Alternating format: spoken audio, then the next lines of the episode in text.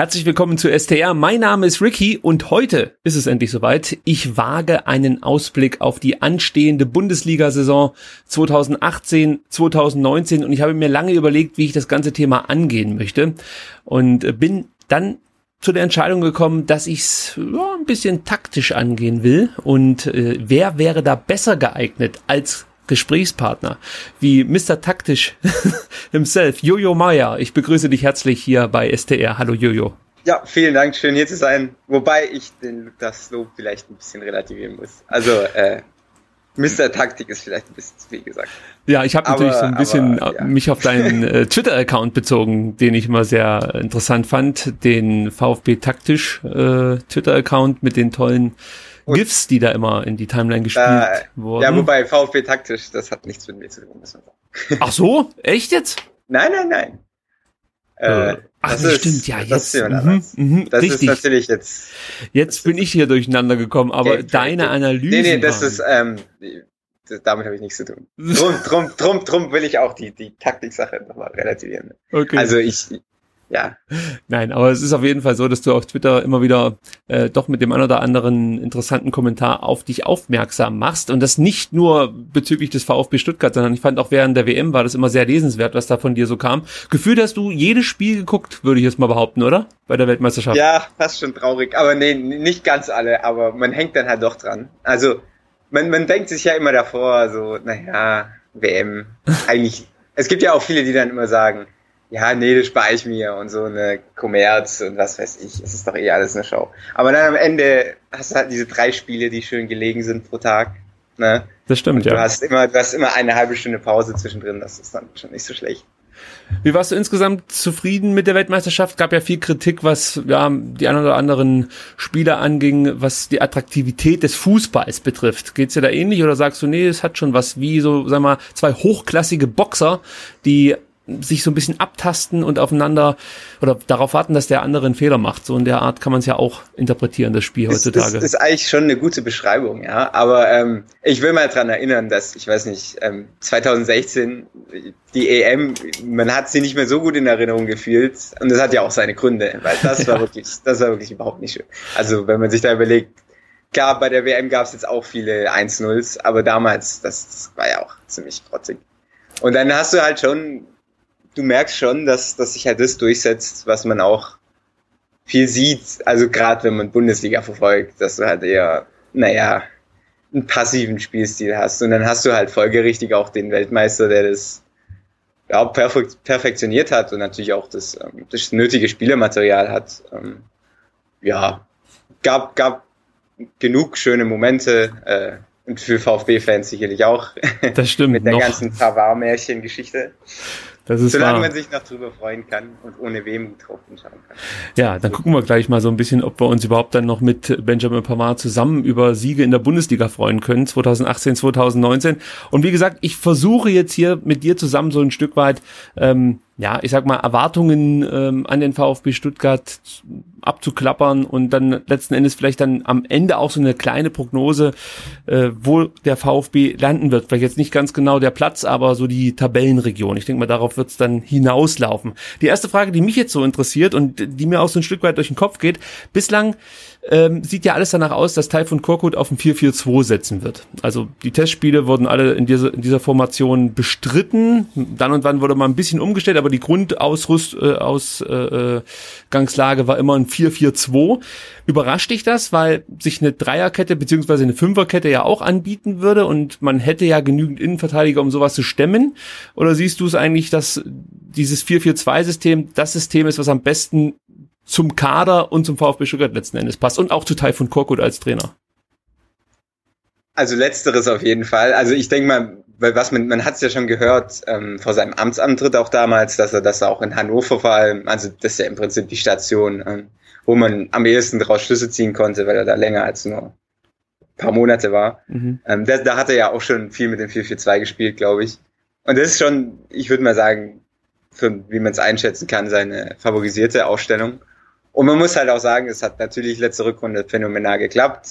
Das waren verschiedene Gründe. Das ist nicht nur, nicht nur, dass es gut gepasst hat, sondern dass halt auch wirklich zugegebenermaßen Glück dabei war und ja, man hat sich halt in den Lauf gespielt. Ähm, ich weiß, es ist, es ist schwierig, das mit dem Spielematerial für die neue Saison, weil es ist halt, es ist halt eine komplett andere Voraussetzung, wie letztes Jahr zum Beispiel oder auch die Jahre davor. Ähm, weil man muss halt schon sagen, dass, dass man jetzt, egal auf was man sich festlegt, wobei man sich sicherlich nicht steif festlegen wird auf irgendein System, ähm, du hast auf jeder, äh, auf jeder, ob es jetzt Mittelfeld, Sturm, Abwehr, du hast überall wirst du ähm, Härtefälle haben, wo du dir denkst, ah Mist, eigentlich wäre es gut, wenn man den noch einbauen könnte. Ähm, und es ist natürlich eigentlich äh, eine optimale Sache, aber es ist auch immer so ein bisschen zwiespältig. Also ich weiß nicht, man, man hat immer, man hat immer einen Härtefall, wie gesagt. Mhm. Und es ist schwierig. Also mir persönlich, man hört ja auch immer jetzt gerade auch, ähm, dass halt eine Fünferkette möglich wäre, gerade weil man halt vier, würde ich mal sagen, überdurchschnittliche Bundesliga-Verteidiger hat. Was sehr interessant wird, wen er da dann letzten Endes wählt. Mhm. Und ich gehe jetzt mal, vielleicht ist es falsch, aber ich gehe jetzt mal hier in dem, in der Thematik von dem Pavard-Verbleib aus. Ja. Ähm, was ja die neuesten Meldungen eher in die Richtung gehen. Vielleicht ja. kommt man nachher noch dazu. Aber ähm, dann wäre halt schon die Sache, weil wenn du, wenn du halt dann eine Viererkette spielst, was jetzt wahrscheinlich die wahrscheinlichere Option ist, muss man trotzdem sagen, dann hast du halt automatisch, also du musst dir mal überlegen, du musst äh, ähm, einen Spieltagskader nominieren, das sind 18 Männer, 18 Mann auf der ba äh, 18 äh, Spieler, das sind sechs auf der Bank, äh, einer ist der Ersatztorwart und dann hast du eigentlich, eigentlich kannst du fast nur äh, ein, maximal zwei Innenverteidiger mitnehmen und meistens muss dann wahrscheinlich einer irgendwie auf der, auf der Tribüne Platz nehmen. Ja, das ist schon hart, ja. Das ist hart. Und wenn du dir, wenn du dann halt äh, fünf Spieler auf einem Niveau hast dort, ähm, also nicht auf einem Niveau, aber die alle zumindest den Anspruch haben sollten. Jeder könnte Bundesliga spielen. So, so ja, könnte man sagen, ja. Kaminski auch, wenn, wenn man da vielleicht Abstriche machen muss, es war jetzt nicht irgendwie eine Katastrophe, als er äh, als Innenverteidiger in der Bundesliga gespielt hat. Das ist schon okay, das geht. Es ist nicht die Ideallösung, aber es geht. Ja, auf jeden Fall. Also ich, ich bin bei Kaminski war ich auch immer, immer noch ein bisschen zurückhaltend, weil er hat dann, er hat dann schon sein, sein Lob bekommen, ähm, für, für diese, für die Auftritte, die er hatte. Aber es war halt auch immer, ich hatte schon ich habe mich schon bei anderen Leuten wohler gefühlt, sozusagen. Also, was, was mir bei Kaminski, bisschen, äh, was ja. mir bei Kaminski halt eben gefällt, ist, dass er am Ende aber jetzt keine verrückten Dinge versucht. Also er, ja, er, er macht das, was er machen soll. Ihm unterlaufen Fehler. Das sehe ich einem Spieler auch nach, wenn ansonsten das drumherum passt. Also gab es ja auch schon andere Kandidaten, die dann dachten, sie müssten noch irgendwie eine, eine Show abliefern als Innenverteidiger, obwohl die Gegebenheiten nicht so waren, dass man das vielleicht hätte abfeiern können. Also von daher bin ich schon ganz froh, dass wir so einen Kaminski Kaminski haben, der im Härtefall reinkommen kann. Jetzt lass genau. uns mal konkret ja. werden, was die Innenverteidigung angeht. Wenn wir mit einer Viererkette spielen, da bin ich übrigens bei dir. Ich glaube nicht, dass Taifun Korkut alle Testspiele jetzt mit einer Viererkette bestreitet und dann am ersten Spieltag gegen Mainz plötzlich mit einer Dreierkette um die Ecke kommt. Das würde mich massiv überraschen. Ja. Aber wir gehen jetzt mal von einer Viererkette müssen, aus. Entschuldigung, man muss wahrscheinlich auch davon ausgehen, dass es viel äh, von Spiel zu Spiel abhängig ist. Auf jeden Fall. Und wahrscheinlich im Spiel selber auch nochmal. Ja, es ist immer schwer zu sagen, so generell. Und du hast ja, ja das ist ja das Schöne, das hast du ja auch schon angesprochen, du hast ja das Spielermaterial, um äh, wirklich immer wieder letzten Endes verschieben zu können und die äh, Aufstellung auch noch während dem Spiel zu optimieren. Also das ist ja auch das Tolle, wenn du zum Beispiel Maffeo hast, da siehst du jetzt, der hat definitiv auch die Qualität im rechten Mittelfeld zu spielen. Also da kannst du ja immer noch nachjustieren, sage ich mal. Aogo könntest du, sollt, also ich gehe jetzt nicht davon aus, da kommen wir gleich noch dazu, dass er von Anfang an spielt, aber auch mit einem Spieler wie Dennis Aogo hast du mehrere Möglichkeiten. Aber wie gesagt, da kommen wir gleich noch drauf zu, zu sprechen. Ich denke mal, wenn Pavard bleibt, ist der gesetzt in der Innenverteidigung, oder? Ja, natürlich. Aber wobei man da auch, glaube ich, bedenken muss, ich meine, der kommt, welches Datum war es? 13. 13. Ja, ja. Sollte er nominell zurückkommen, falls er dann noch Spieler des VfB ist. Ähm, und dann hast du fünf Tage auf Rostock, das reicht nie. Ähm, und dann die, dann hast du dann wahrscheinlich den ersten Spieltag wird auch knapp und dann hast du da schon eine Innenverteidigung, die schon zwei Pflichtspiele hinter sich gebracht hat, ohne ihn. Ja, ja. Und es ist schon vorgekommen, dass jemand nach so einer, nach so einer WM, nach so einer langen oder gerade auch einer erfolgreichen und dann jetzt bis 13.8. ist noch Urlaub und Feiern oder was weiß ich. Dann musst du auch erstmal reinkommen. Also ich denke, dass Pavard natürlich die Klasse hat, das locker zu überwinden, ist klar, aber so für die ersten Spiele kann es schon auch ein bisschen Hindernis sein. Das stimmt. Also würde ich da nicht unbedingt mit ihm. Was ich natürlich auch noch interessant finde, ist, sollte es wirklich so kommen, dass Pavard 2019 zu den Bayern wechselt äh, und das wird vorher kommuniziert, dann bin ich der Meinung, muss er auch vorsichtig sein, was du jetzt mit mit Batsch, äh, mit Baumgartel machst. Also das ist ja auch ein Spieler, der schon eine gewisse Qualität mitbringt und den jetzt dann vielleicht in der Saison nur 20 Mal oder weniger einzusetzen. Ja, also wenn man jetzt, sage ich mal, auf Bartstuber und Pavard setzt, ist natürlich auch schwierig, weil vielleicht sagt dann der Spieler auch, Mensch, mir reichen die Einsatzzeiten nicht, ich möchte vorankommen, äh, ich bringe meine Leistung und äh, der andere Spieler, der verlässt uns eh. Also da ist, ich sage jetzt nicht Konfliktpotenzial, aber es ist zumindestens ein Punkt, da könnte es schon mal knirschen im Gebälk. Natürlich gibt's immer noch die Möglichkeit, dass sich ein Holger Bartstuber verletzt. Das muss man immer mit einbeziehen. Und ähm, gut, Marc Oliver Kempf, aus meiner Sicht konnte er sich bis jetzt noch nicht unbedingt so richtig in Szene setzen beim VfB. Liegt auch ein Stück weit an die Gegner, an den Gegnern. Ähm, wenn du natürlich dagegen so Fünft- und Sechstligisten spielst, ist es immer schwieriger als Innenverteidiger. Ich bin gespannt, wie sie das lösen, aber weil du es eben gerade ansprichst mit Pavard, der kommt erst später zurück, dann gehen wir mal davon aus, also oder anders gefragt, ist für dich eher Bartstuber gesetzt oder eher Baumgartel unter Korkut? Okay, da müssen wir jetzt differenzieren. Ja. Ähm, meine persönliche Präferenz wäre Baumgartel. Ähm, einfach weil ich glaube, ich finde, also man hat letzte Saison hat, haben alle über Pavard geredet und so, was ja auch gut so ist. Aber wie er sich im Zusammenspiel mit ihm und auch mit Bartstuber, klar, weiterentwickelt hat, das finde ich unfassbar beachtlich. Also ähm, man hat so ein bisschen das Gefühl, es läuft so jetzt außerhalb von Stuttgart vielleicht, ein bisschen unserem Radar, wie gut der wirklich schon ist äh, und wie, wie weit der schon gekommen ist. Äh, Sehe ich ähnlich, ja. Und dann macht es einem halt schon Bauchschmerzen, wenn, wenn er dann irgendwie nicht, nicht spielen könnte. Ich glaube halt wirklich, dass mit der Badstube-Verlängerung es wird wahrscheinlich keiner zugeben, von den Offiziellen oder so. Ich glaube schon, dass er im Zweifel stellst du Bartschuber auf. Einfach weil du ihm wahrscheinlich jetzt, weil er, naja, er ist schon Topverdiener und er ist der Erfahrene ja. und er hat diese Bayern-Vergangenheit und pipapo. Und es ist ja auch richtig, wenn, wenn, wenn er es beweist. Wie, wie hoch wertest du diesen Mentalitätsaspekt, den er definitiv ja immer mitbringt? Also es war für mich wirklich immer sehr interessant, im Stadion nur Bartstuber zu beobachten, Holger Bartstuber, was er so macht, wie er mit seinen Spielern dann kommuniziert, wie er auf Fehler der Spieler reagiert, das, das war schon ein gewisser Antreiber, der im richtigen Moment auch mal dazwischen geschlagen hat. Also das sollte man vielleicht auch nicht ganz außer Acht lassen. Ähm, ich, ich kann mir schon vorstellen, dass so ein Typ hinten in der Abwehr einfach auch ja dem Gegner klar macht, bei uns geht's hier hinten rund und ja, vielleicht hilft das dann letzten Endes auch in brenzligen Situationen. Also ich, möchte ihn nicht auf die Bank setzen, aber irgendeiner muss von den dreien, Pavard, ja, Baumgartel und, und Batschova auf der Bank, auf die Bank. Deswegen. Also, ja, dieses Mentalitätsargument, das sehe ich schon wirklich auch. Also ich, ich bin jetzt einer der, wenn man jetzt zu den ganzen VfB-Kosmos sieht, wahrscheinlich Patschuber tendenziell ein bisschen kritischer entgegen, äh, gegenübersteht, weil er doch schon, fand ich, auch seine Schwächen hatte. Aber man hat muss natürlich ganz klar ja. sagen, ich will ihn jetzt nicht schlecht reden. Also er hat wirklich dieses Mentalitätsargument, das ist wirklich für mich ein Fakt. Also du, du merkst, das merkst du. Absolut. Besonders ja. im Stadion, weil du es dann auch mehr jetzt offscreen im Blick hast. Aber auch im Fernseher, also du merkst halt wirklich, wenn, wenn da mal was brennt, er, er, er ist sich halt nicht zu schade, auch mal die, die Mitspieler anzuschreien. Und es hilft halt auch manchmal.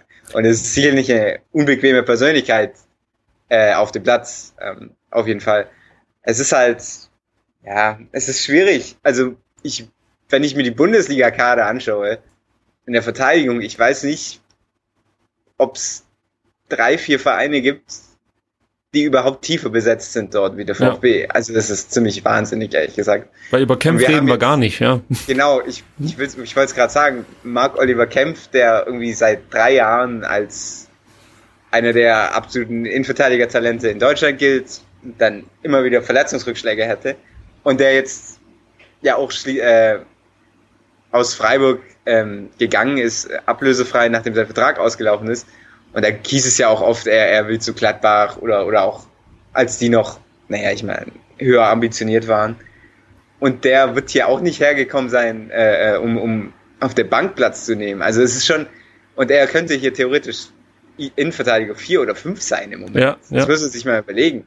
Also da sehe ich vielleicht noch am ehesten das, das Konfliktpotenzial. Also eher, ich weiß nicht, es ist natürlich auch immer eine Sache, wenn du, wenn du diese, dieser in, ähm, Verletzungsfaktor, aber er, er kommt hier zum VfB und jetzt ist er vielleicht Innenverteidiger Nummer 4 und zuerst heißt ja, du wirst perspektivisch Pavard ersetzen, wahrscheinlich schon nächste Saison. Ja. Denke ich mal, das war sicherlich ein Argument in den Verhandlungen. Und jetzt ist das schon auf der Kippe, dass Pavard geht, also könnte er noch vor ihm sein und dann holt man halt äh, außerdem noch Bartstuber zurück, was ja auch eigentlich zwischenzeitlich komplett gar kein Thema mehr war, fast. Ja, eigentlich war das Ding durch, ja. Hieß ja. es, er geht also, definitiv in, zum Champions League Verein und dann gab's doch offensichtlich nicht den passenden. Genau, also da, da ist es schon, ja, es kann schon, wenn man, wenn man schnell angeknackst ist, wird das sicherlich eine schwierige Anfangsphase. Ich denke mal, solange es läuft, ja. Ja, solange der VfB einigermaßen erfolgreich spielt, wird es äh, vermutlich akzeptiert werden, behaupte ich jetzt einfach mal. Interessant wird's halt, wenn es mal nicht so läuft. Äh, dann genau könnte ich mir vorstellen, dass der ein oder andere Spieler Ansprüche stellt. Ähm, und, und ich bin, ich, also das ist für mich mit die spannendste Personalie, wer vielleicht jetzt nicht in den ersten drei, vier Spieltagen in der Innenverteidigung steht. Da gehe ich eigentlich schon ziemlich stark davon aus, dass Baumgartel und Bartstuber diese Position begleiten werden. Aber wenn dann Pavard zurückkommt, sollte er zurückkommen und fit ist und Kempf fit sein wird, Puh, dann äh, bin ich mal gespannt, wie das gelöst wird. Da muss man wahrscheinlich dann, äh, auch wenn man es nicht möchte, darauf hoffen, dass vielleicht mal ein Spieler ausfällt aus irgendwelchen Gründen, weil sonst, also wie du sagst, du hast ja auch noch da das Problem du, mit dem Kader. zumindest ähm, die Hoffnung äh, könnte schnell eintreten. Also du hast zumindest nominell hast du ja Spieler, die mit Bartschuber und Kempf, die chronisch verletzungsanfällig sind. Das stimmt. Wo dann auch mal eine Kleinigkeit mit reinkommt. Und dann relativiert sich das natürlich schnell und dann hast du plötzlich auch nur noch drei Innenverteidiger. Äh, und bist froh, dass du vielleicht ja, noch genau. einen Kaminski hast. Das ist schon so. Ja. Lass uns mal auf eine wahrscheinlich eher einfache Position schauen, nämlich das linke äh, ja, die, die linke Verteidigerposition. Da sah es ja sagen wir mal so vor drei, vier Monaten noch nicht ganz so gut aus. Da äh, lief der Vertrag von Insua aus, der konnte verlängert werden. Mona Sosa wurde verpflichtet. Äh, es heißt, er ist ein großes Talent sieht auch ganz unordentlich aus. Das letzte Spiel, was sie bestritten haben, da hat er es mal aufblitzen lassen in der ersten Halbzeit, was so möglich ist mit Flanken und äh, Pässe in, ja, in, in, ins Zentrum. Das wurde ja auch immer so gelobt, dass da seine Stärken liegen. Defensiv hat er, glaube ich, zwei gute Aktionen gehabt. Ähm, schwer einzuschätzen, wie gut er jetzt wirklich ist, aber ich leg mich mal fest. Ich denke mal, du wirst es wahrscheinlich eh nicht sehen. Da wird Insua weiterhin äh, gesetzt sein auf der linken Seite. Ja, auf jeden Fall. Ich denke mal, da gibt's wenig, wenig ähm, zu diskutieren daran. Also Sosa ist sicher, ähm, also gerade das mit den mit den äh, Hereingaben, mit den Flanken, das hat man davor schon gehört ähm, von Leuten, die in, in Kroatien verfolgt haben. Und das ist wirklich, das hast du auch schon hier in diesen kleinen Einblicken, die du halt von vom Trainingslager und vom Testspielen hast. Das hat man schon wirklich gesehen, dass er, dass er ordentlich Dampf hinter ist.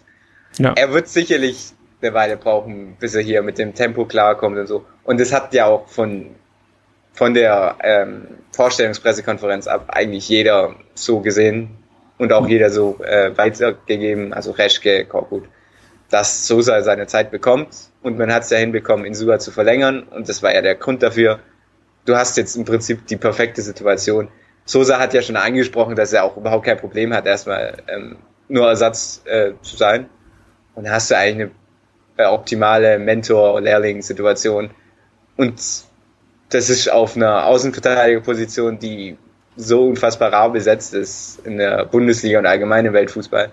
Das ist schon eine ziemliche ziemlich gute Option. Ja, es ist fast schon ein Luxus, wenn du zwei Spieler ja, hast, die Fall. eigentlich Bundesliga-Niveau haben. Bei Sosa, wie gesagt, machen wir noch leichte Abstriche, ähm, gerade was, sag ich mal, die Arbeit dann in der Defensive angeht. Ich denke mal, offensiv lässt sich das schon durchaus sehen, ähm, aber da müssen wir mal abwarten, wie er sich noch entwickelt. Aber ja, die Anlagen sind da und jetzt gilt es, die natürlich dann letzten Endes noch zu verfeinern. Die rechte Seite wird jetzt schon wieder interessanter. Jetzt habe ich ja am Sonntag mit dem äh, guten Philipp Meisel hier gesprochen, der dann sagte, er sieht Andreas Beck momentan ein Stück weit vorne, vor Pablo Maffeo. Das hat mich schon überrascht, muss ich ganz ehrlich sagen, sagen weil natürlich Beck mit dieser Verletzung erstmal später trainieren konnte, noch nicht so viele Testspiele bestreiten konnte. Maffeo hat bis jetzt auf das letzte Testspiel noch keine Bäume ausgerissen, aber es war immer ordentlich, sage ich jetzt mal. Also defensiv wurde er nicht allzu stark gefordert, liegt natürlich auch wieder an, die Quali an, den, an äh, der Qualität der Gegner. Äh, aber eine Offensive war das, sage ich mal, so ganz, ganz okay, ja, ohne jetzt herauszuragen. Äh, wie siehst du es da? Also muss man eigentlich so, so einem großen Talent wie Maffeo, der ja in der spanischen Liga seine Qualität definitiv schon nachgewiesen hat. Also es ist ja nicht so wie bei Sosa, dass man sich nicht sicher sein kann, ob er die Qualität hat, in der Bundesliga zu spielen. Ich denke mal, Maffeo ist ein Bundesligaspieler. Die Qualität hat er. Aber ihm fehlt es natürlich noch hier und da. Er muss sich vielleicht auch noch akklimatisieren äh, und, und es kann schon sein, dass es vom System vielleicht noch nicht 100% für ihn so passt äh, in einem 4-4-2. Auf mich wirkt er in einem mit also in einer Dreierkette mit hochstehenden Außenverteidigern etwas besser äh, positioniert. Ja, aber lange lange Rede kurzer Sinn. Wo siehst du Maffeo beziehungsweise wer spielt rechts in der Verteidigung beim VfB? Ja, also erstmal, es hat mich schon auch äh, ein kleines bisschen überrascht, als ich das gehört habe äh, vom Philipp Meisel. Ähm, wie eigentlich die meisten, denke ich mal. Einfach, weil man, weil man halt, naja, es ist halt schon eine komplett andere Geschichte bei Andreas Beck, den man irgendwie bis zur, bis zur, bis zum Anfang der Siegesserie letztes Jahr, wo der halt äh, wie sagt man im Englischen, Walking Punchline war. Also ja, er hat halt der, einfach der nicht laufende Witz. Man, man kann so sagen, wie man sich jeder er hat halt einfach nicht die Leistung gebracht, die man sich äh, äh, vielleicht auch erwünscht von so einem Spieler, der mit so viel Erfahrung ja, auch letzten Endes kommt. kommt halt dann alles zusammen. Ja. Ja, es ist es ist aber auf jeden Fall so, dass naja, da hat sich halt schon ein großes Vertrauen aufgebaut, denke ich mal, zwischen Korkut und ihm. Das glaube ich sofort und man muss sich auch mal überlegen, der hatte einen Kreuzband. Anderes war es, glaube ich, ne?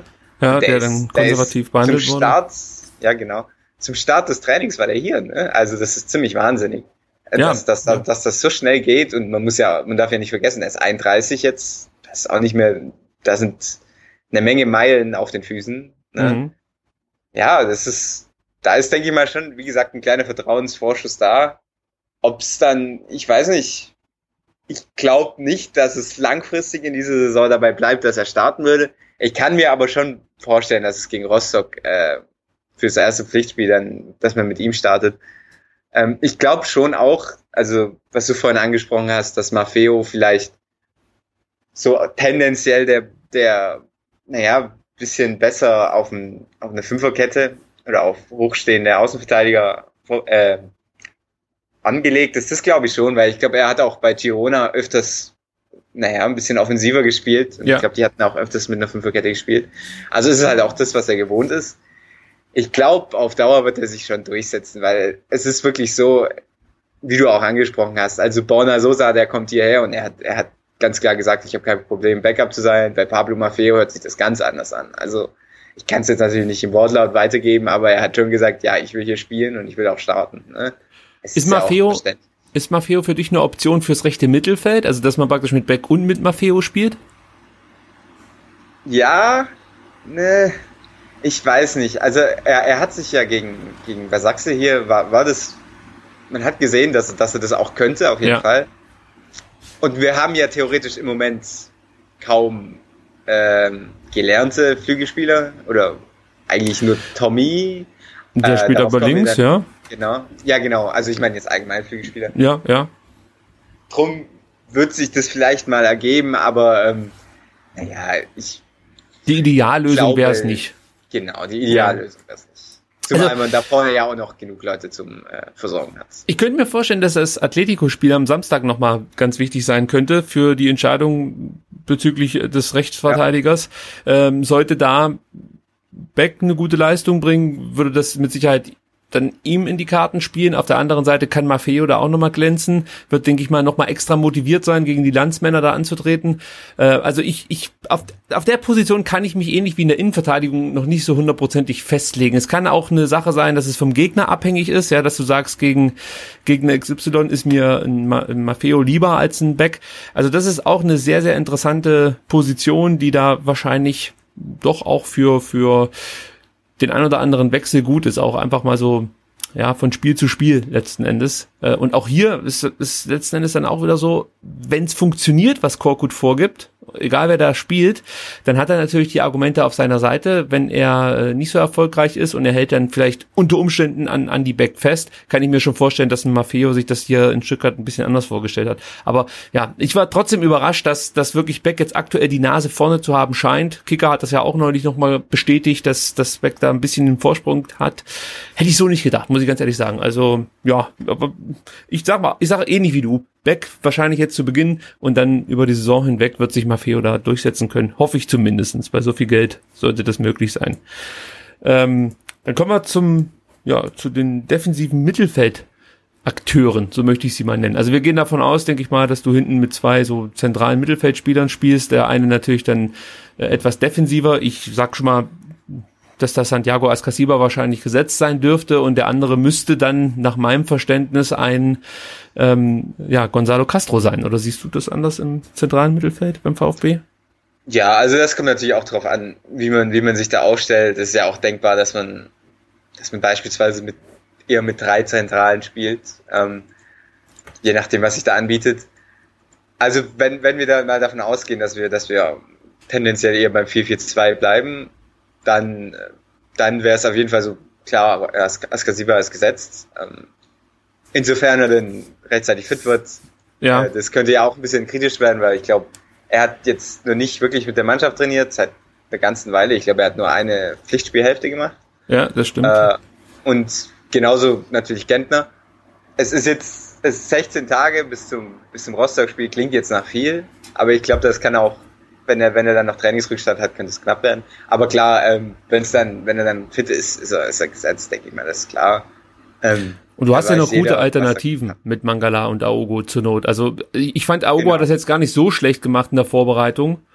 Und Mangala ist für mich sowieso ein Spieler, den man nicht unbedingt verprellen sollte. Also nicht nur wegen dem Münchenspiel. Ich fand, er hat auch zuvor in seinen Kurzeinsätzen in der letzten Saison immer wieder aufblitzen lassen, dass das ein sehr, sehr hoffnungsvoller defensiver, Mittelfeldspieler ist. Ja, auf jeden Fall. Ich denke, bei ihm, bei ihm mache ich mir ehrlich gesagt noch am meisten Sorgen, dass ich, dass ich mir vorstellen könnte, dass er, also man hält schon viel von ihm, denke ich aber ich könnte mir schon vorstellen, dass er, dass er da manchmal ein bisschen zu kurz kommt. Ja. Vielleicht hat er jetzt das Glück, dass das zum Anfang gerade mit Gentner und Askasiba ein paar, naja, Wehwehchen noch vorhanden sind und er dann direkt, direkt sich mal zeigen kann. Ich, es ist, es, auf der anderen Seite, es gab ja auch die Gerüchte, dass man ihn vielleicht noch verleiht, was jetzt. Ja, Freiburg war da so ein genau, Gespräch, ähm, ja. Was jetzt ja anscheinend laut Stuttgarter Nachrichten abgeklungen ist. Ob es jetzt so war, weiß ich nicht. Aber das ist halt auch immer so eine Sache, du weißt nicht, dann verleihst du ihn an Freiburg und am Ende spielt er dann nicht. Das, das wäre jetzt auch nicht das erste Mal. Solche Laien sind halt auch immer, naja, so ein bisschen Zufallsnummern. Du weißt nie, in welche Situation der reinfindet. Ja, aber es ist auf jeden Fall gut, dass man ihn in der Hinterhand hat. Ähm, ich fürchte nur, dass es vielleicht ein bisschen, dass er ein bisschen mehr Spielzeit ihm eigentlich nicht schaden würde, weil ich denke, Castro ist auch gesetzt neben Askasiba. Mhm. Ähm, man scheint wohl einen guten Eindruck zu machen, ja. Ja, du kannst, also was, ich habe jetzt ein Spiel, erstmal eins am anderen. Ich habe jetzt ein Spiel live vor Ort gesehen, das war in Reutlingen. Und ähm, das ist natürlich jetzt kein Gegner, wo man jetzt viel ablesen kann, wenn der VfB dort spielt, aber man erkennt ja schon, äh, wie Spieler ticken so ein Stück weit. Und wenn der Castro am Ball ist, hast du halt wirklich dieses Gefühl, dass er die Situation immer komplett im Griff hat und unter Kontrolle hat. Und das habe ich auch bei den Testspielen jetzt äh, erahnt, möchte ich mal so sagen. Also die letzten beiden, die übertragen wurden, gegen Eibar und gegen ähm, Başakşehir, ich hoffe, ich spreche es richtig aus, äh, da hat man schon gemerkt, dass, nee, Castro hat ja gar nicht gespielt gegen Başakşehir oder wie die heißen, der hat ja nur gegen Eibar gespielt. ähm, aber da hat man schon gesehen, wenn der den Ball hat, da kommt Ruhe ins Spiel, er kann aber auch das Tempo forcieren, wenn es sein muss. Also es ist schon ein sehr, sehr wichtiger Mann, den sie da verpflichtet haben und ich kann mir einfach nicht vorstellen, dass wenn der fit ist, dass der auf der Bank sitzen soll. Klar, wenn die Leistungen nicht abgerufen werden, dann wird ihm diese Schicksal ereilen, aber im Prinzip möchtest du so einen Spieler auf dem Feld haben. Genau, und es ist ja nicht jemand, wo man sagen würde, ja, gib ihm noch ein Jahr, er ja. kann sich entwickeln. Ne? Also das ist ja Rekord, Rekordspieler, was Minuten angeht in der Bundesliga. Ja. Linke Seite, ähm, Tommy gesetzt oder siehst du es anders? Ja, jetzt wird's, jetzt kommen wir in die Phase. Eigentlich ja, ne? aber dann kommt es halt auch drauf an. Es kann natürlich sein, wenn man Rein taktische, also praktisch du, du überlegst jetzt. wenn man, ja, also wenn man, wenn man natürlich jetzt davon ausgeht, dass wir mit nominell direkt äh, mit einem gelernten Flügelspieler spielen, dann ist er ja die offensichtlichste Alternative und man muss auch sagen, das war ja im Prinzip der Spieler der Rückrunde. Und für mich auch der Spieler der Vorbereitung. Also alles, was ich bis jetzt genau. gelesen und gesehen habe, war Tommy eigentlich in, in jedem Spiel, in dem er gespielt hat, der Spieler, der vielleicht nicht immer am meisten auf sich aufmerksam gemacht hat, aber immer mit guten Leistungen ähm, ja, überzeugen konnte. Ja, er ist schon so ein bisschen Mr. Reliable, ja, finde ja. ich. Obwohl er hier nur ein halbes Jahr spielt und er auch davor kaum kaum Profi-Erfahrung auf dem Niveau hatte, aber es ist Wahnsinn, wie schnell er sich hier schon stabilisiert hat. Mhm. Man muss natürlich jetzt immer abwarten, wie er in die Saison startet. Aber eigentlich so diesen Vorbereiter-Typ, den er ist, den, auf den kann man eigentlich fast nicht verzichten. Die Standards, ähm, ja, die, die Möglichkeiten, wenn er von außen Flanken oder Bälle halt einfach reinspielt. Und vor allen Dingen, was mir auch gut gefallen hat, das ist mir zuletzt bei dem ähm, Facebook-Interview mit dem VfB aufgefallen, ist seine Einstellung. Also ich habe das Gefühl, dass der so fokussiert ist auf seinen Job, also auf er möchte hier Fußball spielen, er möchte erfolgreich sein mit dem VfB Stuttgart. Es gibt für ihn nichts anderes und ich nehme ihm diesen Satz auch ein Stück weit ab, dass er sagt, seine persönlichen Ziele ordnet er dem VfB Stuttgart unter. Also selten nimmt man das Spielern in der heutigen Zeit ab, aber seine Aussage, da habe ich schon das Gefühl gehabt, ja, der, der meint das ernst. Also der hat mich beeindruckt, nicht nur auf dem Platz, sondern auch, was er so von sich gibt. Ja, kann man auf jeden Fall unter die Kategorie Arbeiter auch noch zu. Ja. Also sehr fleißig, glaube ich. Also das ist für mich ist es führt kein Weg an Tommy vorbei, solange er natürlich seine Leistungen bringt. Die Frage ist, wer da die Alternative dann sein könnte. Ich denke mal, wenn du jetzt mit einem Spieler wie Donis äh, spielen würdest, der ja auch außen äh, auf der linken Seite doch das eine oder andere leisten könnte, ähm, dann musst du aber wahrscheinlich damit rechnen, dass die linke Seite etwas durchlässiger wird, weil gerade mit Insua, der sich ja auch eher offensiv orientiert, da könnt ihr mir vorstellen, dass das eine Schwachstelle werden könnte. Also wenn du jetzt Donis statt Tommy spielen lassen würdest. Ich wüsste nicht, wer sonst noch auf der linken Seite eine Option ja, werden ich, könnte. Es ist, es ist halt die Frage, ob es überhaupt der Form eine linke Seite gibt. Es kann natürlich sein, dass man, also so, so wirklich äh, im wahrsten Sinne des Wortes. Es kann natürlich sein, dass man, man hat jetzt so mit Didavi, Özcan und so, das sind ja Spieler, die kannst du nicht wirklich zuordnen. Theoretisch sind die offensive Mittelfeldspieler, aber so nominell, aber sie spielen halt auch mal gerne irgendwie auf dem Flügel so eine abgekappte Rolle. Ähm, ja, ja, ja, das hat die Darwin Reutling zum Beispiel auch gemacht, immer so leicht links hängend gespielt. Genau. Wobei das wahrscheinlich eher auch auf der rechten Seite dann gleich noch interessant wird. Und, ja. Ähm, ja, man hat, man hat sonst halt jetzt noch die Option mit Donis und dann auch ähm, Gonzales und Akolo, ja. die alle eher abschließende Spieler sind. Also die eher Okay, bei Gonzales kann ich es vielleicht noch nicht sicher sagen, weil ich, man hat ihn jetzt noch nicht viel gesehen. Aber so tendenziell scheint es ja eher so, dass die vom Spielertyp her sind Leute, die ihren eigenen Schuss suchen. Ähm, und die alle eigentlich genauso gut auch Mittelstürmer spielen könnten. Also nicht Mittelstürmer, aber zumindest in, im Zentrum vorne. Ja, Gonzales ist schon jemand, den du äh, vorne dann drin haben möchtest, der dann abschließt oder aber auch vorbereiten kann und äh, ja andere Innenverteidiger oder halt einfach Abwehrspieler ähm, ja, so ein bisschen ich, ich sag mal, auf sich zieht, ja, also einfach äh, Plätze schafft letzten Endes oder Raum schafft durch seine Umtriebigkeit, durch seine Gefahr, die er einfach ausstrahlt. Also schon jemand, den ich gerne da vorne drinne sehen möchte. Vielleicht nicht in jedem Spiel, aber ja, hat schon, hat schon ja, ich denke mal, gezeigt. Zu ihm kommen wir ja gleich nochmal, genau, ja. wenn wir da zur Position kommen, weil da gibt's ja einiges zu sagen. Über da gibt's noch einiges, ja. ja. Genau. Aber ähm, ja, im linken Mittelfeld, wie gesagt, oder genauso fürs rechte Mittelfeld auch. Es ist halt die Frage, wen Korkut da auch von seinen ganzen Hybridspielern da vorne ähm, als, als Flügelspieler sieht. Also theoretisch könnten es bis auf Gomez da vorne ja alle spielen. Sprech, also, sprechen wir es doch mal konkret an. Gentner ist, denke ich mal, so die Personalie, die am interessantesten sein wird. Weil eigentlich ist das ja so der Mann, den, den du auf die rechte Seite setzen würdest. Also so war es genau. zumindest unter Korko zuletzt. Aber so war's. man muss natürlich jetzt sagen, vielleicht ist auch seine Zeit jetzt so langsam gekommen. ich, möchte, ja. ich möchte nicht beschreien, aber es fühlt sich so an, als ob für ihn so richtig kein Platz mehr ist. So geht's mir zumindestens. Genau, so geht's mir nämlich auch. Also so wenn du diesen natürlichen, den natürlichen Kaderentwicklungsprozess weiterspinnst, wäre es langsam Zeit, dass er vielleicht n, n, nachher eine kleinere Rolle einnimmt, würde ja. ich mal behaupten.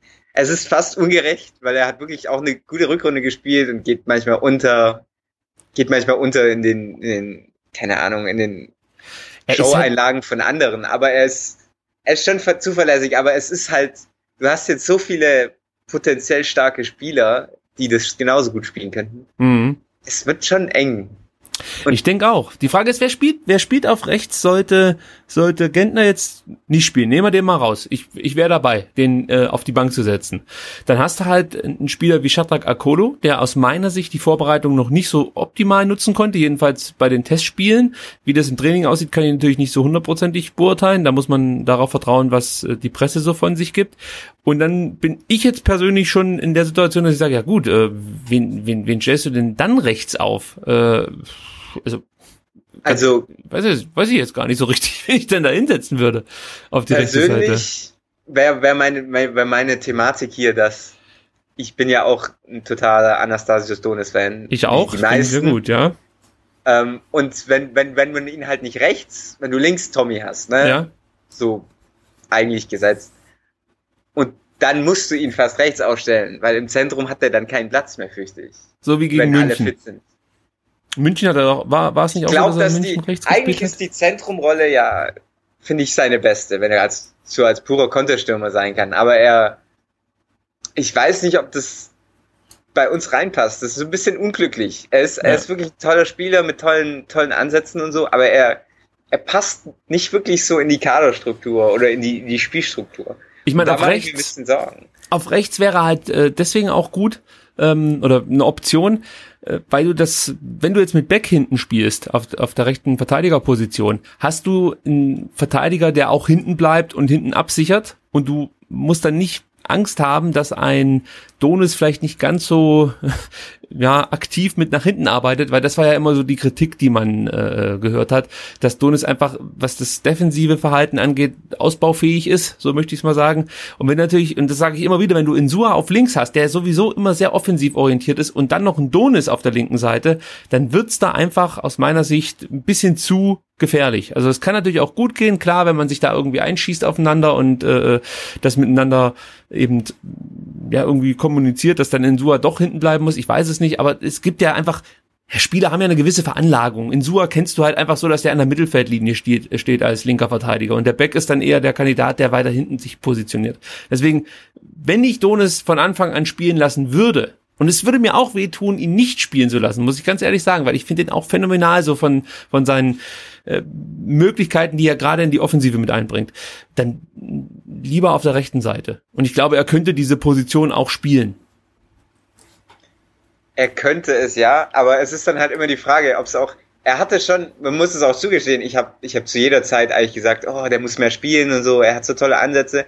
Aber wenn man jetzt ehrlich ist, bis auf die letzten paar Spiele es gab schon auch Gründe, warum er, mhm. warum er außen vor gelassen wurde. Du hast angesprochen, diese, diese Defensivschwäche, die er schon von Anfang an eigentlich mitgebracht hat, schon auch so ein bisschen als Ruf. Und dann hat er halt auch, er ist jemand, wenn er den Ball hat, also kann er wahnsinnig viel machen, aber er ist auch nie, niemand, der irgendwie jetzt die wunderbaren Lauf, Laufwege hat. Also wenn er mal nicht den Ball hat. Ich glaube, der tendiert ein bisschen dazu, einfach dann ja, ich weiß nicht, stehen zu bleiben oder den falschen Laufweg zu nehmen. Drum ist es eigentlich, wäre so eine Rolle, wo er so ein bisschen die One-Man-Show machen kann im Zentrum. Die beste für ihn, aber die gibt's in dem Kader halt einfach nicht für ihn. Antritt und, und Tempo halt, sind seine Stärken. Ja, genau. Ja. Und das kann er da am besten ausspielen. Und da muss man halt dann hoffen, dass er vielleicht da einen Schritt vorwärts macht in seinen Schwächen und dann kann aus ihm auch ein guter Flügelspieler werden, ohne Frage. Und jetzt sage ich dir was, wenn wir jetzt so darüber reden, dann komme ich für mich persönlich doch wieder zu dem Entschluss, dass ein Christian Gentner auf der rechten Seite gar nicht so verkehrt ist. Also ich sage nicht, dass er jedes Spiel von Anfang an auf der rechten Seite bestreiten muss, aber wenn ich jetzt die Wahl habe zwischen Gentner, äh, einem, einem Donis und von mir aus dann noch, sagen wir mal, Akolo, dann würde ich, glaube ich, mit einem besseren Gefühl in, in ein Bundesligaspiel gehen, wenn Gentner zunächst beginnt auf der rechten Seite. Auf jeden Fall mit dem sicheren Gefühl, das glaube ja. ich auch. Du also weißt halt, du weißt halt, was du kriegst. Du kannst ja letzten Endes dann auch noch umstellen.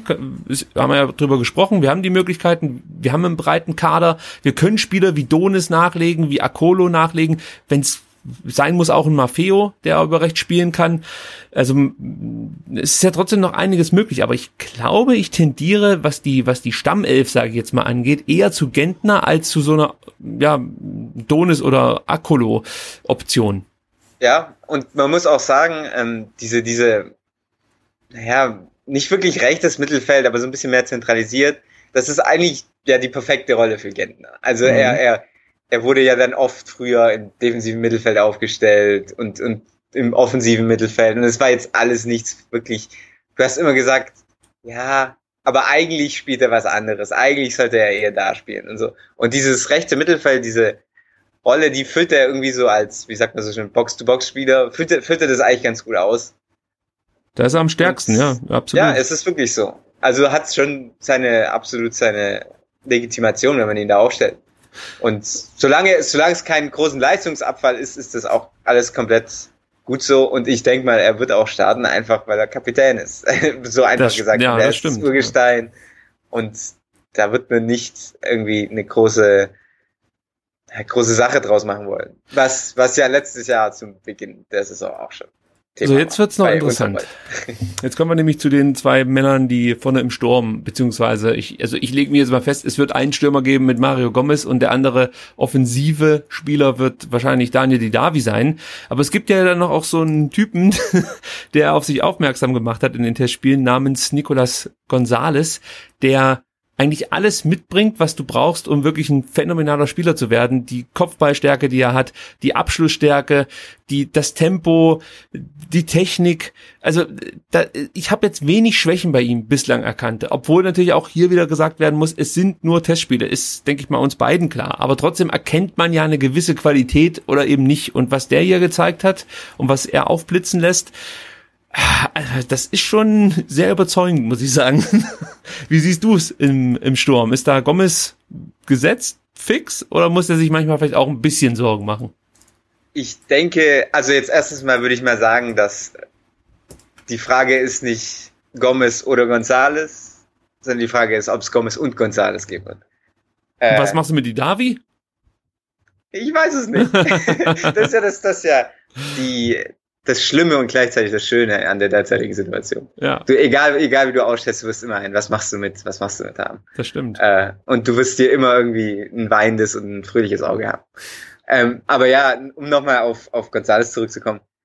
Es ist wirklich beachtlich. Also ich glaube, ich weiß nicht, wann wir zum letzten Mal, das letzte Mal einen Neuzugang hatten, der in so einem Rekordtempo die äh, Beliebtheitsbarometer hochsteigt. Mhm. Das ist schon wirklich Wahnsinn. Ähm, und auch man hört schon auch wirklich äh, von Korkut raus, dass, dass er da, dass er wirklich total zufrieden mit ihm ist und, und begeistert fast schon. So begeistert, wie halt ein Teil von Korkut sein kann. ja, das muss man immer dazu glaub, sagen. Genau, ich glaube, er hat gestern hat er einem, ich glaube, das war ein argentinischer Reporter, der hat, der hat auch irgendwie ein Interview über, über ähm, mit Typhoon Korkut über die ganzen, gibt ja genug Anlass für einen argentinischen Reporter hier vorbeizuschauen. Ja. Äh, und dem hat er wohl, ähm, nebenbei hat er wohl gesagt, wissen Sie was, ähm, Gonzales, der wird ganz groß, weil er immer 110 Prozent gibt. Ich sag's Ihnen. Und das ist halt irgendwie so genau das, was man, was man, was man jetzt schon feststellen kann. Der hat irgendwie keinen Stopp, Stoppknopf. Das mhm. merkt man jetzt schon. Also er ist immer unterwegs und es ist auch wirklich beeindruckend, was, was er, naja, das ist wirklich beeindruckende Bewegung auch. Ähm, das meine ich eben. Du siehst, wie er sich du bewegt. Das, wirklich, das hat ja. nichts damit zu tun, dass die Gegner schwach sind. Das sieht nicht so aus wie, weiß ich, fällt mir kein schlechtes Beispiel ein, aber wir hatten ja schon den einen oder anderen komischen Stürmer, möchte ich jetzt mal so sagen. Ähm, das sieht, das sieht sehr, sehr, sehr vielversprechend aus. Ja, er ist kein Pavel Pukta mehr. ja, Sowieso. um nur einen zu aber, äh, aber ähm, ja, ich, ich, es ist wirklich ich, ich, ich mach man mal muss aber, man muss aber auch jetzt, bevor wir, bevor wir noch vor, vor dem Lob sabbern, ähm, es ist teilweise auch schon so, wo ich mir denke, wenn die Bild-Zeitung beispielsweise äh, jeden Tag ihren Artikel füllen muss und dann dreimal die Woche von, von Flitzerstar Gonzales von die Bundesliga aufredet oder sowas. Ja. Äh, Wäre auch mal, ja, hold your horses, macht mal langsam. Absolut. Weil es ist halt wirklich Testspiele, da kannst du manchmal die Mannschafts Mannschaftseinstellung ein bisschen betrachten. Aber Einzelspiele ist halt immer eine Sache. Ich bin, ich bin überzeugt, dass das ein toller Spieler wird. Aber jetzt irgendwie Erfolgsdruck aufbauen muss man auch nicht. Weil da war es im Prinzip dieselbe Geschichte wie bei Borna Sosa, dass man eigentlich auch gesagt hat, jetzt gemach, lasst ihm Zeit. Und jetzt hat er sich irgendwie in den paar Spielen schon in die Rolle gespielt, dass jeder davon ausgeht, dass er jetzt hier irgendwie startet direkt, was man ja eigentlich gar nicht so unbedingt erwarten musste. Ja. Also als Trainer würde ich, glaube ich, dazu tendieren, wirklich jetzt den Gomez, wenn er fit ist und äh, seine Leistung bringt, natürlich spielen zu lassen, gar keine Frage. Und Gomez ist ja ein Spieler, der dann doch hinten raus etwas müder wird und das ein oder andere Mal auch gerne liegen bleibt, wenn es dann nicht mehr so gut läuft. Und dann bist du eigentlich froh, wenn du so einen Gonzales nachschieben kannst. Und Mario Gomez ist jetzt auch nicht mehr der allerjüngste. Das heißt, das Sturmproblem wird dann rein biologisch auch irgendwann mal äh, zu einem wirklichen Problem. Und dann bist du vielleicht ganz froh, wenn du so einen Gonzales neben Gomez hast entwickeln lassen der dann nicht gleich den Druck hatte, jetzt auch abliefern zu müssen, weil das ist das nächste. Jetzt nehmen wir mal an, wir hätten keinen Gomez und Gonzales wäre unser Startstürmer. Dann muss der halt auch delivern und kann sich nicht allzu viele Fehlschüsse erlauben. Auf der anderen Seite hast du dann niemanden, den du nachlegen kannst. Vielleicht ein Donis noch, ja, nehmen wir den jetzt mal mit dazu. Die Option gibt's dann auch noch. Aber ich bin ganz froh, dass wir da vorne einen Mario Gomez haben, der eigentlich verlässlich Tore schießen kann. Und auf der anderen Seite haben wir aber noch zwei Stürmer, und ich beziehe Donis mit ein, die dann eben trotzdem einen so guten Spieler ersetzen können, ohne dass wir jetzt direkt gleich Angst haben müssen, äh, dass vorne keiner mehr die Tore erzielt. Also die besten Voraussetzungen, um sich zu entwickeln, bin ich der Meinung. Ja, und wie gesagt, ich, ich weiß gar nicht, ob man unbedingt ihn als Gomez-Ersatz sehen sollte, sondern ich finde, er die beiden würden sich eigentlich perfekt ergänzen. Also ja, ja, er ist fast so. prädestiniert dafür, ähm, der bewegliche Wirbelspieler, um ihn rum zu sein. Ja. Also man merkt schon, er ist jetzt nicht jemand, der nur dribbelt und keinen Pass hat oder so. Das ist, ich weiß nicht, er ist, alles sehr flüssig und, und er, er, er verhaspelt nicht, sich, sich nicht zu viel, was man so bisher sehen konnte. Und ja, also es würde total Sinn machen, wenn die in naher Zukunft zusammenspielen können da vorne.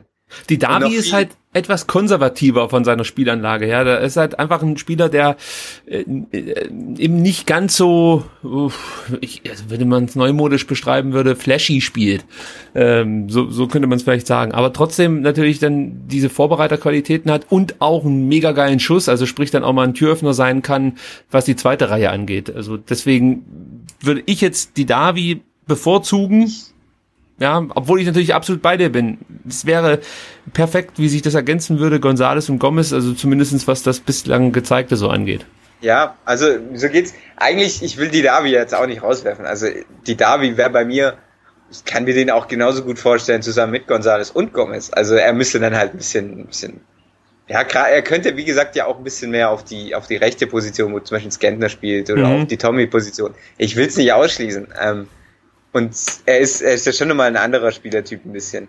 Und ich glaube, die Davi, der, der ist so ein bisschen, jetzt wo er zurückkehrt, er ist jetzt nicht, es ist jetzt nicht das ganze Spotlight auf ihm, weil er ist jetzt nicht irgendjemand, ja, neu, flashy, lass mal schauen, was du kannst. Aber ich glaube, der wird, der wird sofort einer der Schlüsselspieler werden.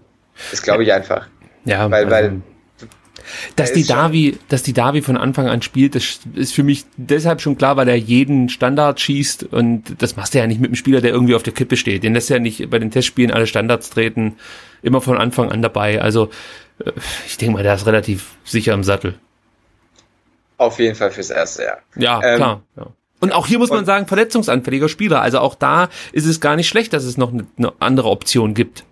Genau, absolut. Also das kann sich ja wirklich einen Tag auf den nächsten ändert sich das und dann denkst du, boah, jetzt ist aber gut, dass wir noch hier zwei Leute nach, nachfeuern können. Mhm. Und ja, es ist, es ist wirklich, eigentlich, es klingt schon fast alles ein bisschen zu viel Schönrederei, wenn man, wenn man hier immer sagt, oh, wir haben so viele Optionen, was ein Luxus. Und dann, dann überlegst du dir immer, ja, eigentlich ist es nicht zu schön, äh, alles ein bisschen, ja, ist der Himmel nicht vielleicht ein bisschen dunkler, als er scheint. Aber irgendwie naja, es macht schon wirklich einen sehr, sehr stabilen Eindruck alles. Ähm, was, was, dann dazu führt, Entschuldigung, dass, dass zum Beispiel jemand wie, wo ich mir jetzt wirklich, wenn ich einen Spieler aus dem Kader rauspicken würde, wo ich mir denke, ich könnte mir auch vorstellen, dass er uns noch diesen Sommer verlässt, dann ist es Akolo, ehrlich gesagt. Ja. Weil er, ich mir er auch hat, schon gedacht. Er macht, er macht, also grundsätzlich würde ich mal sagen, er, er würde jetzt im Moment wartet der noch ab und äh, man, man, muss sicherlich sehen, wie, wie, wie jetzt die ersten Pflichtspiele laufen. Aber er ist halt, wenn er jetzt gegen Rostock und gegen Mainz und gegen Bayern, wenn er jedes Mal null Minuten kriegt, was ich für sehr wahrscheinlich halte, ehrlich gesagt. Wenn überhaupt, ja. Genau, er kann ja auch komplett aus dem Kader sein. Das muss man mhm. sich mal überlegen. Ja, es ja, ist gut möglich. Also gut möglich. Dann kann ich mir vorstellen, dass er dann äh, in Richtung Transferperiodenfinale, dass er dann, naja, er wird sich auch denken, naja, Leute, ne? Eine Laie wäre halt da vielleicht gar nicht so dumm, muss man sagen. Also genau, aber ich weiß nicht, ob er das mitmacht, ehrlich gesagt. Ja. Ich bin mir nicht sicher, ob, der, ob er der Spieler für eine Laie ist. Ich glaube, er, er hält, er weiß schon auch, was er kann und dass er ja hier als doch teurer, teurer, teurer Neuzugang gekommen ist. Und ich glaube, er wird ja auch vom ähm, allseits beliebten Roger Wittmann von Rogern. Seit neuestem Jahr. Mhm. Genau. Vielleicht wird ja in Crystal Palace ein Platz frei. ähm, das ist der große Champions Nee, aber es ist halt, Akolo ist, ist, ist ein bisschen, ist ein bisschen, fast ein bisschen tragisch, weil er ist ja hierher gekommen und hat er wirklich einen, einen schönen Einstand und hat halt wirklich die Buden gemacht. Aber bei ihm hat man immer irgendwie so den Eindruck, ja, ich weiß nicht, er macht, er hat so ein bisschen diesen Thomas Müller Torinstinkt, so ein klein wenig, dass er halt auch aus diesen merkwürdigen Situationen manchmal mehr macht, als, als eigentlich ja, drin ist. Ja, das Köln-Spiel ist da vielleicht Seite, ein Genau, das Köln-Spiel ja. gegen Wolfsburg zum Beispiel ist auch. Mhm. Oder, oder wenn wir das aktuellste Beispiel nehmen, gegen Başakşe hier, da haben wir ja. ein 3 zu 0, das war ja auch sehr, man könnte jetzt schon sagen, ein typisches Akolo-Tor, ne? Ja, das stimmt gegen, schon. Gegen also, Dortmund, Birki, ne? Man sagt das dann, er steht richtig. Muster. Er steht immer zum richtigen genau. Zeitpunkt am richtigen Fleck, aber es ist ja auch eine Qualität. Es ist eine Qualität, aber wenn man darüber hinausschaut, er ist nie wirklich so richtig eingebunden. Ich finde, er hat viel, er verhaspelt sich viel und vertribbelt sich viel. Und auch hier eigentlich wäre super viel Potenzial noch da, aber ich bin mir nicht sicher, ob er das in dem Kader ausleben kann, ehrlich gesagt. Es wirkt manchmal ein bisschen unglücklich, hat man schon das Gefühl, das stimmt. Ja. Also da gebe ich dir recht. Mir schwebt halt so eine Laie vielleicht nach, nach Nürnberg oder so vor.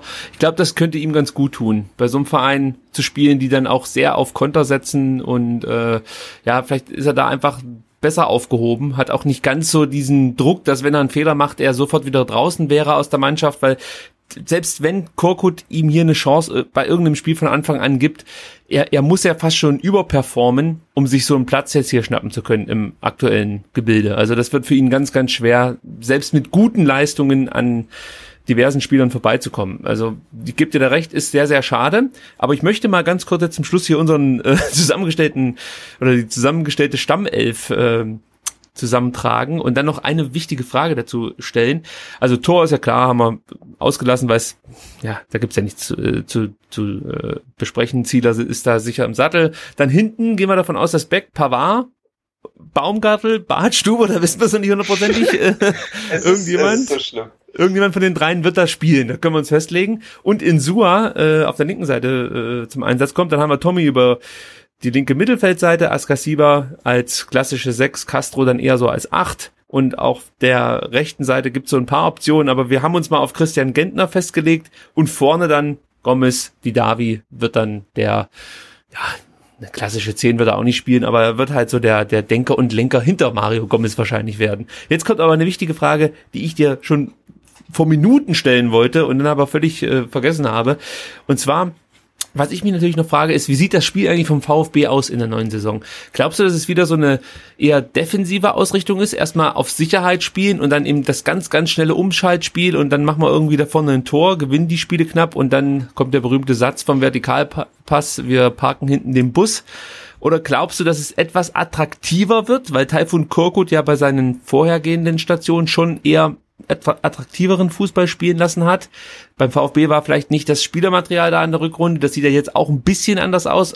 Und ich sag noch was dazu. Ich kann mir auch vorstellen, dass viele Mannschaften jetzt nicht mehr ganz so, ich sag mal, optimistisch gegen den VfB Stuttgart äh, ins Spiel gehen werden und dann eher sagen, kommt ihr mal. Und da habe ich ja so ein bisschen meine Bedenken. Der VfB mit Ball macht mir große Sorgen. Der VfB ohne Ball, da fühle ich mich ein bisschen wohler. Aber ob wir in die Situation kommen, da mache ich noch ein großes Fragezeichen. Also was glaubst du, werden wir eher attrakt äh, ja, offensiver agieren als in der Rückrunde oder äh, dann doch so defensiv wie ja eben dann zuletzt?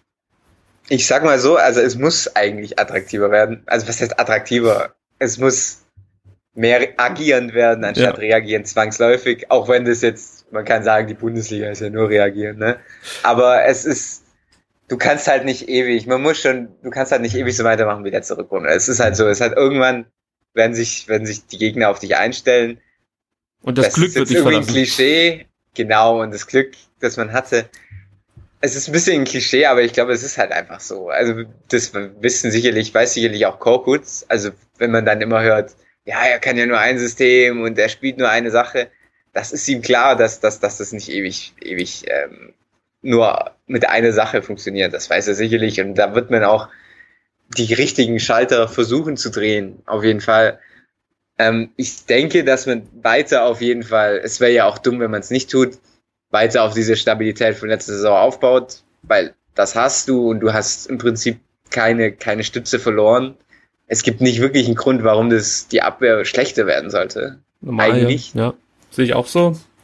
Außer und eben dann, das, was du von angesprochen hast, wenn ein junger Spieler nach so einem unglaublichen Erfolg wie ein Weltmeistertitel zurückkommt, vielleicht schon die Millionen äh, ja, im Kopf hat von anderen Clubs, sich schon ein bisschen mit dem Abschied beschäftigt, dann kann natürlich das Pech dazu kommen, dass so ein Bartstuber sich verletzt, ein Camp vielleicht noch länger braucht, um äh, seine Verletzung wieder rauszulaufen, möchte ich mal so sagen. Und du bist dann auf einmal doch auf Kaminski und Baumgartel hinten angewiesen und hast deine Zweitliga-Verteidigung in Verteidigung wieder auf dem Platz. Da kann das natürlich auch wieder anders aussehen. Ja, wobei, wobei da muss man sagen, guck mal, wie viele eventuell ja. Eventualitäten du aufgezählt. Ja, das stimmt Und dann schon. haben wir immer noch eine relativ stabile Innenverteidigung. Aber ich bin, also ich bin, ich bin VfB-Fan, das bedeutet, man geht immer vom Schlimmsten aus. Das ist auch richtig so. Das ist auch richtig so. sonst, sonst, sonst endet alles im Tal der Tränen. Ja, wenn ich jetzt sagen würde, nee, das wird was, hinten immer zu null, 20 Gegentore und vorne jetzt mit Gonzales, Gomez und die Davi, da, da machen wir locker die 60 Buden voll. Das, schaffen ja. wir. Dann lachen mich ja alle aus.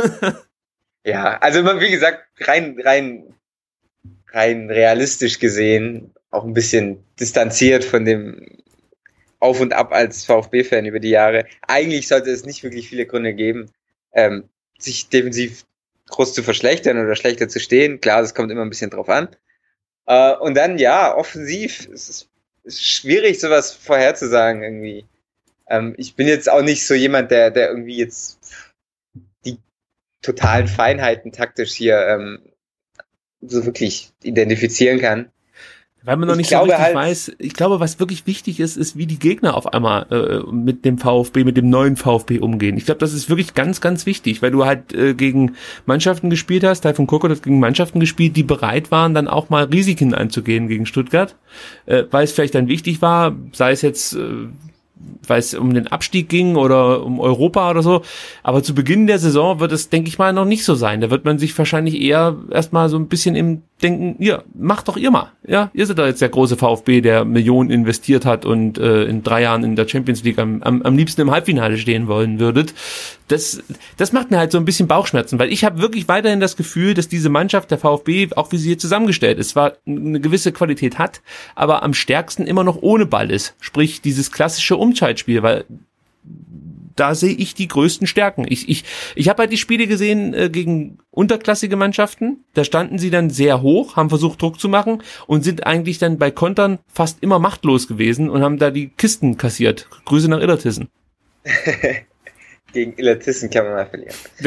War doch ein Unentschieden, ja? Also da müssen wir schon genau bleiben. äh, eine, eine gefühlte Niederlage. Nee, aber ähm, Tiefpunkt. ja, es ist, es ist, es ist nicht so leicht. Ich finde, es wird halt auch viel darauf ankommen, wie sich diese, wie sich einige der Einzelspieler, die wir jetzt dazu gewonnen haben, wie sich die hier einleben und wie sich das entwickelt. Gerade wenn man jetzt denkt, Castro soll ja dieses spielerische Element aus dem Zentrum darstellen. Wird sich zeigen, ob er das kann. Also, wir hatten letztes Jahr war das ja immer so die Sache, ja, Askasiva, ne, der, der kann da, der kann, der spielt seine Rolle perfekt, eigentlich fast. Er räumt alles ab und äh, holt sich Szenenapplaus. Defensiv, und da weiß man, was top, man hat. Ja. Aber du hast, genau, aber du hast halt daneben, hast du dann immer gedacht, ah, wir brauchen jemanden, so den typischen Passgeber. Und da, die Rolle muss jetzt halt Castro einnehmen und das wird sich, also aller Voraussicht nach, und das wird sicherlich auch, ja, ein ziemlich essentieller Teil davon sein, je nachdem, wie er hier ankommt. Also ich denke mal, er hat jetzt, er ist jetzt auch nicht ohne Kritiker. Also du hörst ja oft aus Leverkusen oder aus Dortmund, ja, er ist jemand, er spielt immer dann gut, wenn die Mannschaft gut spielt und er taucht immer dann unter, wenn, wenn die Mannschaft nicht so gut ist. Ja, ja. Kann man jetzt positiv, negativ sehen, ich weiß es nicht. Ich weiß es liegt nicht, vielleicht dann auch an den, an, an den Erwartungen, die dann äh, ja in Dortmund einfach auch vielleicht andere sind als in Stuttgart. Kann natürlich auch sein. Da erwartest du ja auch ein, ja, eine gewisse Offensivstärke und eine Qualität, was den Umgang mit dem Ball angeht. Hier bin ich, in Stuttgart bin ich einfach mal froh, wenn ein Spieler den Ball wegdrischt. Ja, das, das reicht mir dann manchmal schon in diversen Situationen. Also ich bin optimistisch, was Castro angeht, aber das, was du sagst, habe ich auch gehört. Also dass er einfach jetzt nicht der Spieler ist, der ein Spiel an sich reißt, sondern ja, im Endeffekt genau, was du gesagt hast. Er glänzt, wenn es läuft und wenn es nicht so läuft, dann sei jetzt nicht unbedingt, dass er untergeht, aber er ist halt eben nicht der, der das Spiel umstößt, ja. So ja. kann man sagen. Legen wir uns darauf fest, wo landet der VfB? Also ich will jetzt keine genaue Platzierung. Das ist, denke ich mal, alles so eng, dass man sich, dass man sich, glaube ich, da nicht auf den Platz festlegen muss. Aber glaubst du, dass es eher gegen den Abstieg geht oder siehst du den VfB eher Richtung Europa oder wird es dann wirklich die fast schon ersehnte langweilige Saison irgendwo im Mittelfeld? Ähm, naja, es ist alles irgendwie in der Bundesliga eher relativ, weil wenn du überlegst, irgendwie von Platz 4 oder 5 bis, äh, bis 17 oder 18 von mir aus, es ist halt alles so eng und es alles kann alles drin. so Genau, und dann musst du dir mal überlegen, irgendwie so, wenn du die natürliche Entwicklung, jetzt hast du diese Euphorie und du denkst, boah, wir sind eigentlich auf einigen Positionen jetzt echt stärker. Und dann würdest du dir denken, ja, eigentlich müsste man jetzt ein, zwei Schritte vorankommen. Und dann schaust du dir aber die Tabelle von letztem Jahr an und dann merkst du, was, wir waren Siebter, ne? Ja. Und dann denkst du dir, ja, aber eigentlich geht da ja gar nicht mehr so viel nach oben. Ne? Und wer auch noch hinter uns stand, muss man noch mit einbeziehen. Also es sind ja ein paar Vereine, die gerade wie Gladbach und auch Wolfsburg, kann man sagen, wie man will, aber das sind Vereine, die sich ja eher, denke ich mal, vor dem VfB Stuttgart wähnen. Ja, also es ist wirklich schwierig. Ich denke mal, es, es wird, es ist auch wirklich schwierig, das so klar abzutrennen, weil man würde ja jetzt sagen, im Nachhinein, wenn, wenn du jetzt jemand Fremden, jemand Fremden die Tabelle vom letzten Jahr, die Schlusstabelle gibt's, dann sagt er, ja, Tabellen siebter, erfolgreiche Saison als Aussteiger der VfB, wow. Und, aber dann, wenn du es einem Fan zurückerzählen lässt, ja. dann hast du da zwischendrin trotzdem kritische Phasen und Abstiegskampf. Bis März würde, haben wir gezittert. Genau, ich würde, ich würde jetzt im Nachhinein, wenn ich rein aus meiner Gefühlslage sprechen würde, würde ich das jetzt nicht als beruhigte Saison äh, irgendwie im ruhigen Mittelfeld äh, ab, finalisieren. Mhm. Aber letztendlich war es Rang 7, also das ist fast Europa League. Was, was dem irgendwie gar nicht entspricht. Und drum denke ich, für diese Saison, es ist so schwierig, sich festzulegen.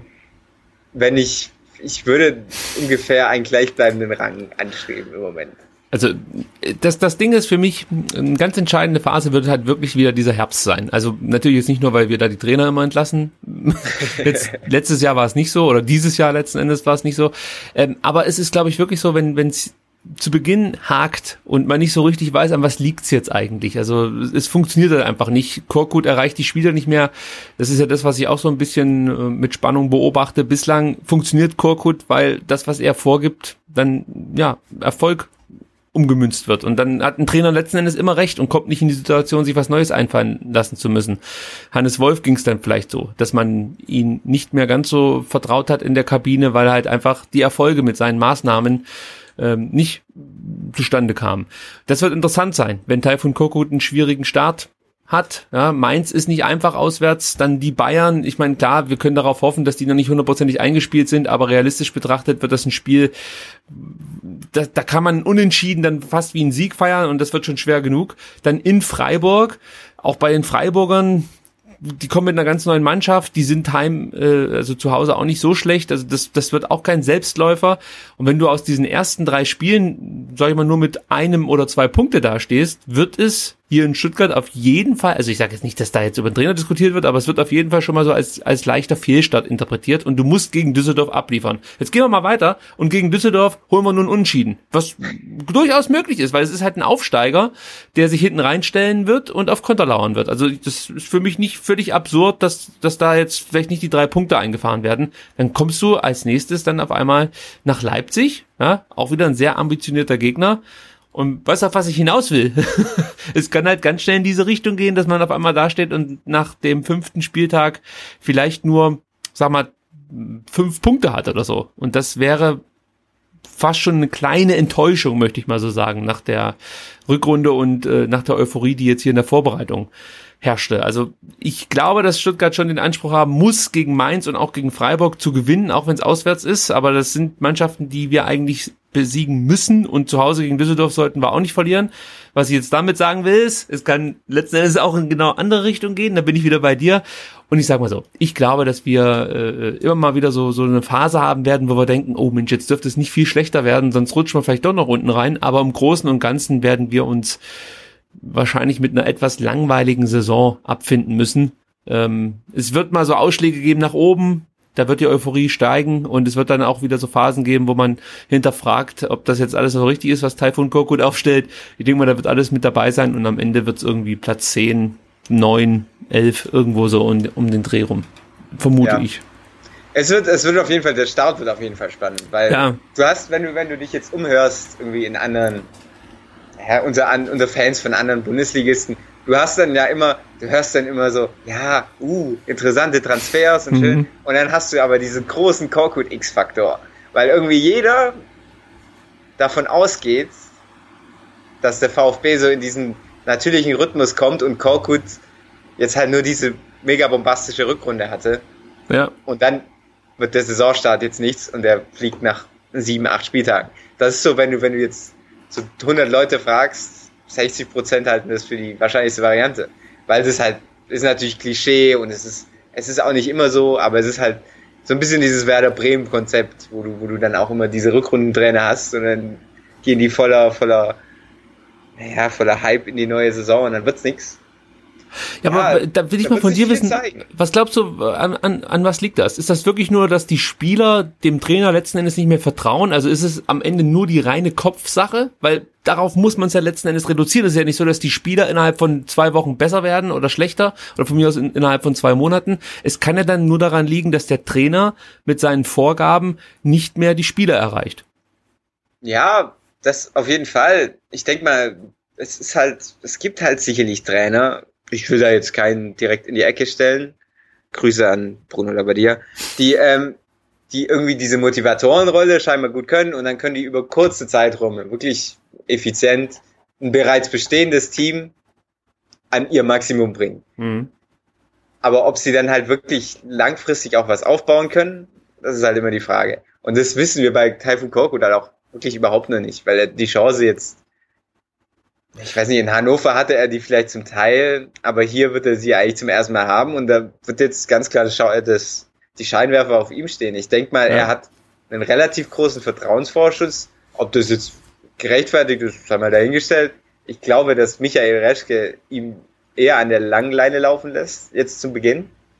Also ich denke nicht, dass es da irgendwelche Kurzschlusshandlungen gibt, dass wir jetzt schon nach fünf, sechs Spieltagen einen neuen Trainer suchen, weil wir irgendwie zwei Punkte haben ich glaube, er wird auch länger dran festhalten, weil er ist halt irgendwie, Taifun Korkut ist Reschkes Trainer, Punkt. Das ja. ist seine Aktie, das hat er unter Kritik von allen anderen durchgezogen, da wird, da wird ein ordentlicher Vertrauensvorschuss da sein.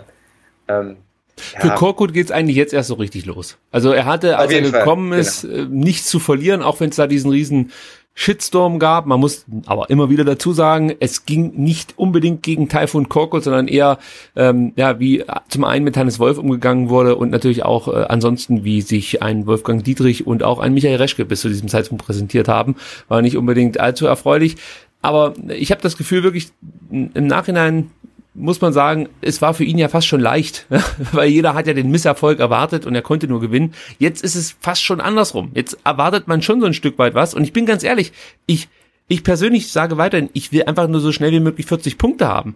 Aber wenn ich den Kader sehe und wenn ich die Leistung so auch äh, bei den Testspielen sehe, dann habe ich Bock auf Erfolg.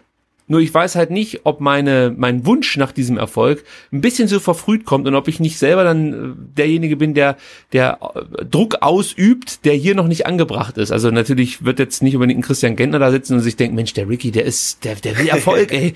Das, du weißt nie, du weißt nicht. Man weiß es nie, ja. Grüße, Grüße nach Grüße. Äh, an den Chiemsee an dieser Stelle. nee, also äh, ich, ich bin mir da nicht so ganz sicher, ob ich da nicht selber mich ein bisschen anstecken lasse von so einer Euphorie, die eigentlich noch nicht angebracht ist. Denn ich habe es ja auch mal in meiner Rückschau gesagt, es war schon so viel Glück dabei bei dieser Rückrunde. Es hätte auch wirklich ganz anders laufen können. Hätte, hätte, Fahrradkette ist schon klar, aber es war jetzt halt eben nicht so, wir sind von Sieg zu Sieg geeilt und haben einfach die Gegner in Grund und Boden gespielt. Es war verdient am Ende, mal mehr, mal weniger. Du musst die Spiele dann auch erstmal über die Zeit bringen, gar keine Frage, aber es war halt irgendwie nicht so, dass wir regelmäßig die Gegner mit 3 zu 0 nach Hause geschickt haben. Und das sollte vielleicht dazu führen, dass man wirklich sagt, Jungs, 40 Punkte und wenn wir die am, was ist der frühestmögliche Zeitpunkt, wenn wir die irgendwie am, am, am, am relativ früh zu Beginn der Rückrunde gesammelt haben, dann bin ich zufrieden äh, und dann gucken wir, wie es weitergeht. Aber ich, ja. ja. So ja, als Fan habe ich da auch überhaupt keine anderen Erwartungen. Also so geht's mir. Ich bin in, immer noch in derselben Mentalität wie vor, wie die letzten fünf, sechs Jahre immer. Kommen Lass, 40 Punkte und dann machen wir Feierabend. Lasst uns nicht ähm, leiden. Aber es ist schon wirklich so. Also man will sich ja nicht, eigentlich traut man sich's gar nicht. Aber eigentlich muss man schon langsam ein bisschen, ja, kann man sich fast trauen, nach oben zu schielen. Ein kleines bisschen so Erwartungshaltung mäßig. Mein Weil man, man, muss sich, man muss sich ja auch nicht immer zu klein machen. Ja, mein guter auch wenn man zu, zu tendiert. Ja. Der Podshow, mit dem ich einen anderen Podcast aufnehme, der meinte neulich, ich verstehe gar nicht, also er hat gesagt, er geht davon aus, dass Stuttgart irgendwo Platz drei bis fünf belegen kann. Habe ich natürlich gesagt, ah, pff, ich, äh, genau wie du reagiert, gelacht. Und ja, bleib mal auf dem Teppich. Der so, nee, ich verstehe gar nicht, warum ihr das nicht sagt. Guck mal euren Kader an, Qualität hin und her. Und er versteht nicht, warum man da immer mit so einem Understatement rangeht. Aber es liegt natürlich auch ein Stück weit daran, dass wir hier gebrannte Kinder sind, Stuttgart. Ja, also genau. wir haben halt oft schon Erwartungen ähm, gehabt an den Verein, an die Mannschaft, die dann Zorninger ist das beste Beispiel, halt überhaupt nicht eingetreten sind, sondern genau das Gegenteil letzten Endes. Ja. Und deswegen möchte man halt einfach nicht wieder sich in so eine, in so eine Euphorie begeben, die dann nach fünf Spieltagen auf dem letzten Tabellenplatz ein jähes Ende findet. Also, ich denke auch, Understatement ist besser. Wir können immer noch unsere Ziele nach oben korrigieren. Jetzt lass uns erstmal 40 Punkte erreichen. Und ja, ich denke mal, damit ist unsere Prognose hier vollständig. Wir haben den Kader so ein bisschen analysiert, indem wir darüber gesprochen haben, wen wir aufstellen würden. Wir haben ab, ja, letzten Endes uns festgelegt, dass wir irgendwo im Mittelfeld landen werden, zwischen Platz sieben und zwölf, sage ich jetzt einfach mal so. Für dich spreche ich damit. Und ähm, ja, das soll sie hier gewesen sein, diese kleine Prognose. Jojo, es hat mir viel Spaß gemacht. Genauso habe ich es mir vorgestellt, dass ich mit dir fachsimpeln kann über die Aufstellung. Ähm, vielleicht können wir das nochmal irgendwann fortsetzen, wenn es vielleicht ja. auch ja, konkretere Einblicke gibt ins System Korkut, wie ich es nennen möchte. ich empfehle jedem Zuhörer, dir auf Twitter zu folgen, at jojo.meier, Meier mit AI. Unterstrich. Unterstrich, shit. Ja, oh. ist auch ein Unterstrich. es ist einfach nur ein kurzer Unterstrich, den ich hier gemalt habe. Deswegen ist es bei mir als Punkt angekommen. Ja, zum Optiker muss ich aufpassen. Ja, mal. Gut, also vielen, vielen Dank, dass du dir Zeit genommen hast. Schaut bei Twitter vorbei, at jojo-meier. Und ja, ach, eine kleine Frage noch. Bist du am Samstag im Stadion? Am Sonntag ist es, ne? Ja, oh, aber shit. am Sonntag bin ich da, genau. Oh shit, es ist tatsächlich am Sonntag. Wäre es am Samstag, am Sonntag, hätte ich vorbeigucken können, denn äh, meine Sommerpause... Einmal, einmal zu viel am Neckarstadion macht auch nichts. Kann man, ja, kann man immer gehen. Museumshügel, da geht's richtig ja. ab, könnt ihr Namen suchen. Und es gibt auch diese Wanderausstellung, nicht Wanderausstellung, Sonderausstellung äh, in der Mercedes-Benz-Museum. Denke ich mal, ist auch ganz interessant. Es wird Zeit, dass wieder Fußball ist. Also Absolut. Also, man hat am Anfang von der Vorbereitung immer so, ja, jetzt, jetzt Testspiele cool, aber dann, das klingt schon schnell ab. Jetzt wird es Zeit, Pflichtspiele, auf geht's.